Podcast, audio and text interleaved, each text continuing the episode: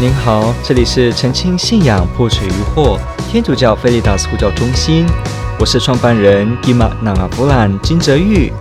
您现在收听的是线上 Q&A Podcast。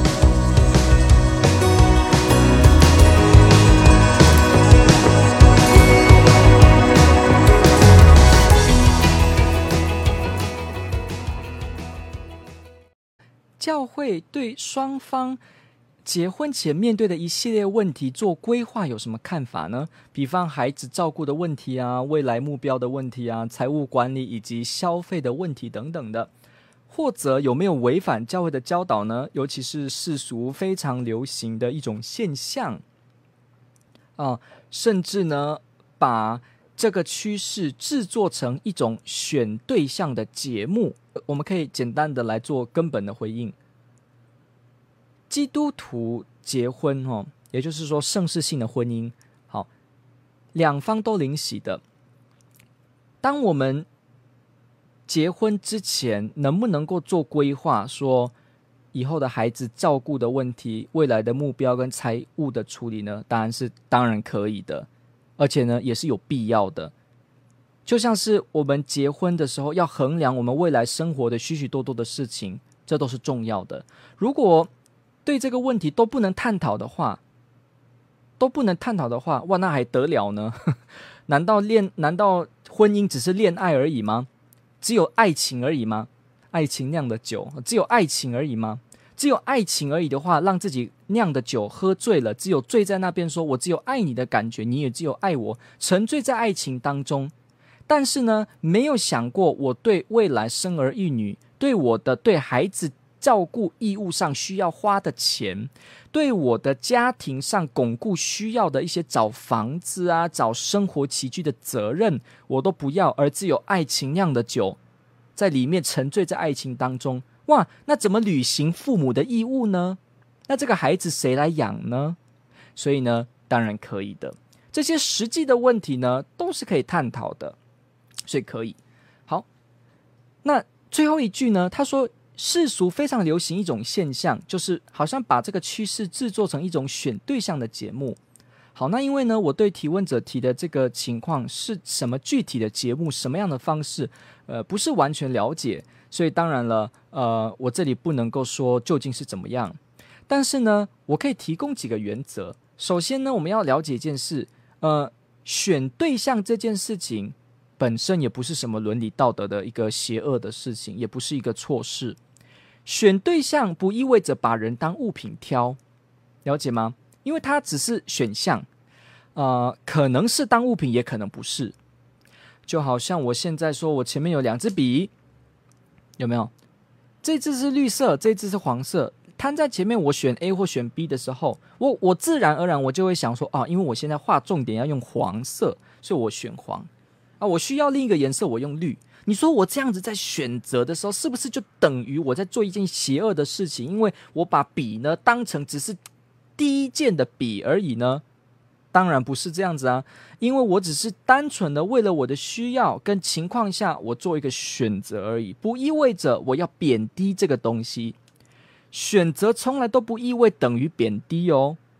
如果选择就等于贬低的话，那我们每个人都被贬低，因为我们每个人有自由意志，自由意志就是在自由的意志下能够做选择，所以每个人竟然都有天主给我们选择的这个能力，那不就我们每个人都在做贬低的事吗？那这样子怎么行呢？所以请记得，贬低跟选择没有必然的关系。当然，有些人真的是用选择来贬低人哦，比方说，他说。我钱那么多，钱那么多，所以呢，现场呢，五个女人、六个女人，随便我挑，反正我钱那么多，你们就像物品一样，来，你们谁过来，我就把钱撒在你们身上，就给你。那这种情况下，背后带着意涵的是，我的选择是当成是我贬低一个人的尊严，我贬低每一个天主创造的女性独一无二的崇高的价值。而我自己就因着我的钱的观点，我觉得这些人就这样，那这样子当然呢，就是有犯了这个伦理上的问题，这样子就不对了。但是呢，单单纯纯的选择，就像我说的选择笔，或者我选择我未来读医师，还是未来读法律，这都不意味着我在贬低。所以一样的，所谓的我选择我的太太，我选择我的先生，里面会涉及到一些选择。根本而言，不代表有什么违反伦理的事。比方你说，哎，我的这个先生这么样，我我的这个未来的未婚先生哦，呃，应该应该这样讲，我未来追我追求的这个白马王子，我感觉他完全的就是一点都没有责任工作，也没有任何责任，也没有任何爱心的人，所以我不选择他。好，你说这样有没有一个伦理道德的一个罪恶呢？因为我不选择一个这样的人，没有啊，你本来就可以拒绝啊。了解吗？你可以有考量的，这没有问题。同样的哦，你想说，诶，我要选择我的这个这个呃太太，我的公主。那可是我这个公主好像是呃，她不爱我，所以我就想说啊，那我做个选择，我说我不要，我不要选她当我未来的这个太太好了，因为她不爱我。你看，这不是也是选择吗？是啊，所以讲清楚哦。选择本身不代表掺杂伦理的道德的恶，而是看你究竟是为了什么目的选择，你选择的意志背后的用意，你想达到的目标是什么？这才是根本的问题。这就是我们基本上伦理神学就是在提的一个行动本身呢，是一种伦理道德的恶呢。要看的不只是行动本身，也包括你的意向，你做这件事的动机。也包括你环境之下，你是为了什么目标而做的，这都会连带着影响一个行动是不是道德的恶。所以呢，当当这个提问者提到说，呃，做了一种选择对象，呃，本身选择对象是不构成问题，就要看你的内容是什么。如果这个节目做的呢是非常的，好像是说什么，我们都崇拜有钱的人，好像说一百个一百个男人站在前面，然后呢。他们就按照钱的高高低之分排成一排，然后你就开始说批评说啊，这个人没有钱，我不要；我这个人的钱我不要的，好像是用钱来哇，那你就越来越靠近罪恶的这个选择喽，因为你的选择是越来越靠近的是你是用金钱来衡量它的价值，当然也不一定啊。比方说你在衡量的过程是因为你真的也考虑一些实际生活的需要。所以你要知道哦，这个部分的分辨不是一刀切的，就像我前面讲的，一个行动本身的恶或不恶，也不是单单的看行动本身，也包括看你在做这个事的动机跟考虑的目标是什么，所以这些就会有所影响。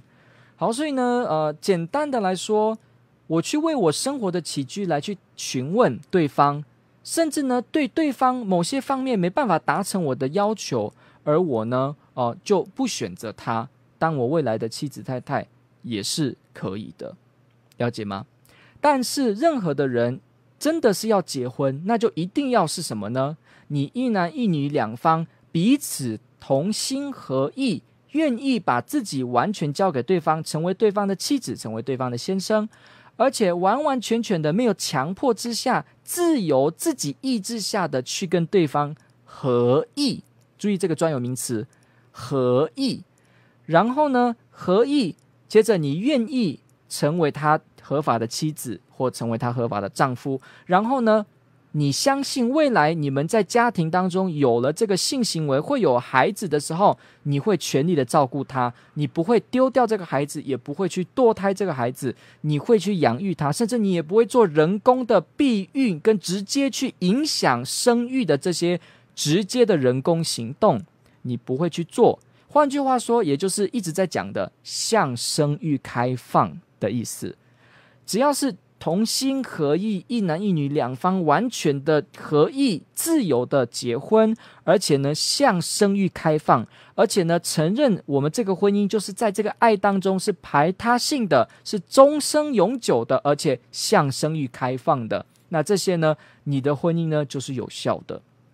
了解吗？就是有效。所以你说这几个内容、这几个点你都有符合，而你还额外的考虑对方的财务管理问题、消费问题而已，那就没问题啊，不会违背。因为最基本的是你的有效是要在这几个前面提到的点符合，那就有了。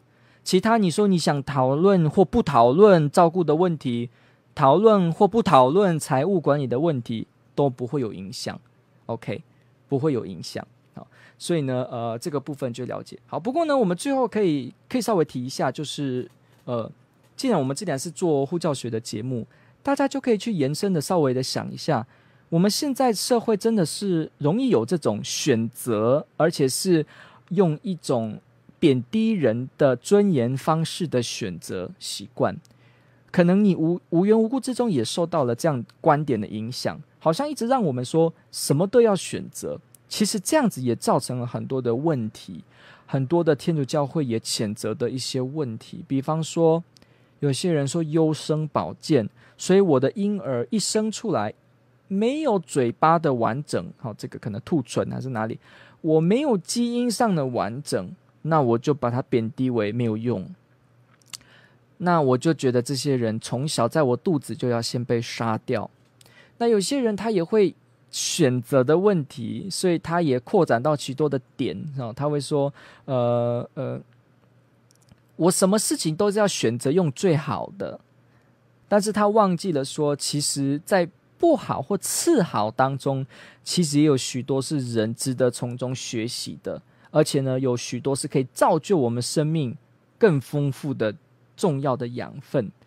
你想就知道了，一个人如果都在平步青云，完全都是顺顺的当中，他如何能去了解许多人生深刻的体会呢？他如何能生出爱与怜悯、正义的心呢？他完全都好的要命，完全的办法，他自然而然的也很难学习怎么样爱别人。所以你要了解到一个情况，就是说，有些人也选择什么情况都要用最好的，但是呢，你会忘记说，其实次好跟不是那么好当中，也有天主能够工作的空间。而我们因为只要最好，所以我们不要天主在这方面给我们的造化，所以呢，我们就让天主的合作没办法发挥。天主在我们身上的这个工程没办法完全的发挥，所以这也是非常非常危险的哦，非常非常危险的。比方，你如果什么都要选择最好的话，那我比方说，假设好了，一个 A 先生他就说我不要这个家庭，天主你拿掉这个家，因为我这个家不够有钱，对不对？我不要这个太太，因为这太太不够完美。我不要这个学校，因为这个学校有缺点。我不要这个神父，因为这个神父有些时候。好像情绪不是那么好，那我不要这个朋友，我不要这个妈妈，我都要最好最完美。那请问我如何学习很多人生重要的事物呢？所以选择的文化呢，只有择优的这个选择，也会让我们的价值观迷糊哦，掉进一种迷信当中。我们会以为都要最好。但是话说回来，很讽刺，因为什么是最好呢？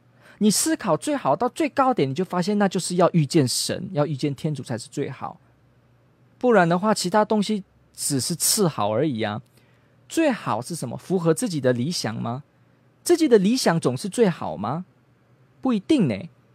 你的理想也只能是你单方面这边得到最好的考虑，但是你的理想也不见得。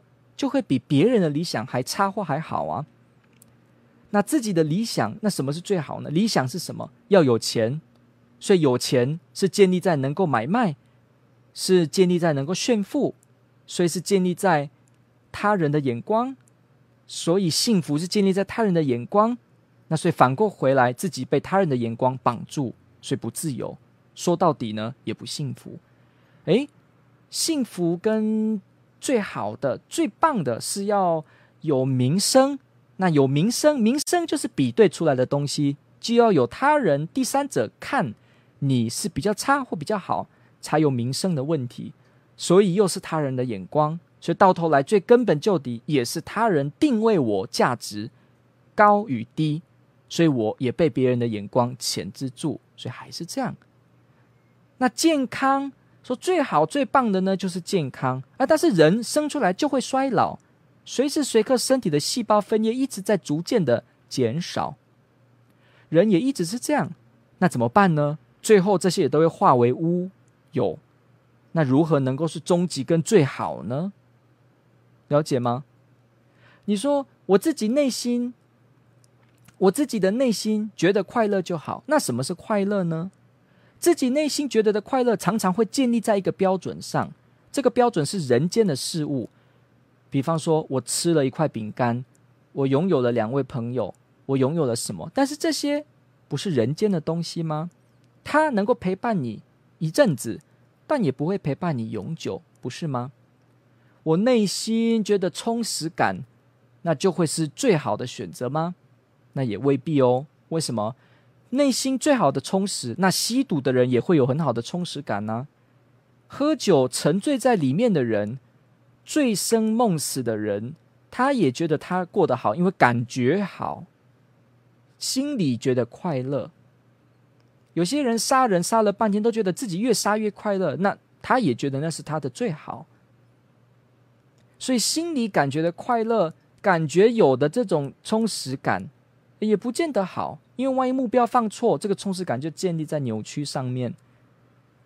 有些人，比方说他有这个呃强迫症，他也真正的是每天一直要排那个数字，一直要排那个书本，什么东西都要排得整整齐齐，排得好好的。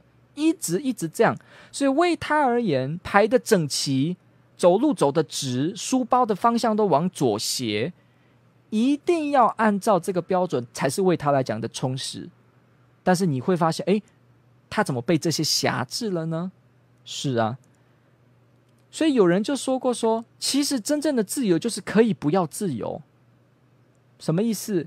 因为如果真正的自由表示我要一定自由才是自由的话，那我就等于把这个自由变成是限制的东西了。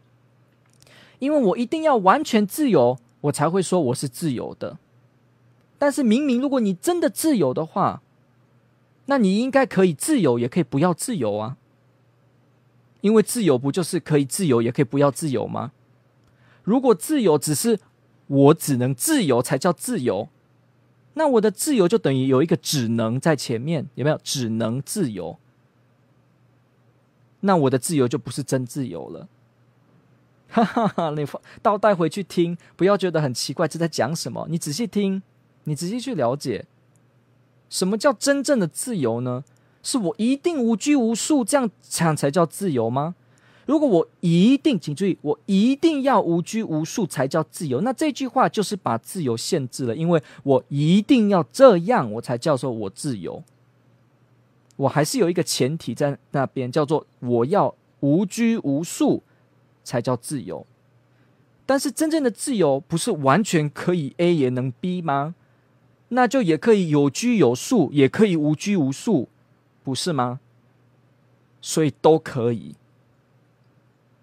这才是更深的自由，所以我们常常说：“哎，我要自由，我要完完全全的建立在抓住一些事物。”结果思考到最后，就发现那些东西也还是绑着我。所以说到最穿了，真正的幸福只能在神当中找到。这个也是多玛斯阿奎那神学家、哲学家给我们指出来的一个。透过精慎的思考，你会发现到，因为天主给我们的喜乐跟最好的幸福。是直接从全能创造主给的，所以不是我们建立在他人的眼光，也不是我们在自己给自己的意见、跟自己给自己的想法、跟自己给自己的理想当中制造出来的。你看哦，我制造一个幸福观给我自己，其实我有时候可能也可能怀疑呀，我自己建立的就好吗？那我自己建一个塔，自己在里面觉得我幸福，这样好吗？可是如果是从天来的。那这个幸福就不是自己给自己的主观的幸福，而是客观的来自他给我们的，而是客观的在他内完全无限无尽的美善爱真幸福给我们。所以真正要幸福的人，聪明的人就知道是要找到神。这是古今中外许多哲人、许多思想家的一个结论哦，找到天主。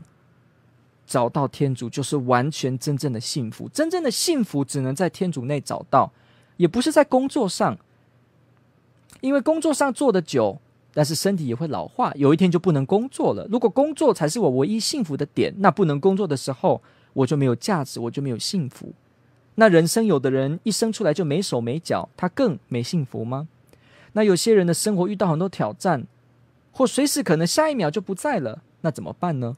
说到底，真正的幸福、永恒不变、客观的幸福，你要能够拥有呢，是从天主来的。所以这是基督徒独特的世界观点哦。OK，所以我们今天的这个最后的题目呢，也就顺便提到了一些观点的问题、选择的问题，延伸到的是自由的问题。延伸到的是幸福的问题，延伸到的是什么是终极的问题。我们常常被世界的价值观影响，会以为：诶，我要择优，我要优生，我要最好，我要最好。但想清楚哦，建立在世间的这个东西，它只是有限的。如果你思考到透彻，你就会发现有一个更高的在上面，而聪明的人要抓的是更高的。了解，感谢这个提问，问的非常好。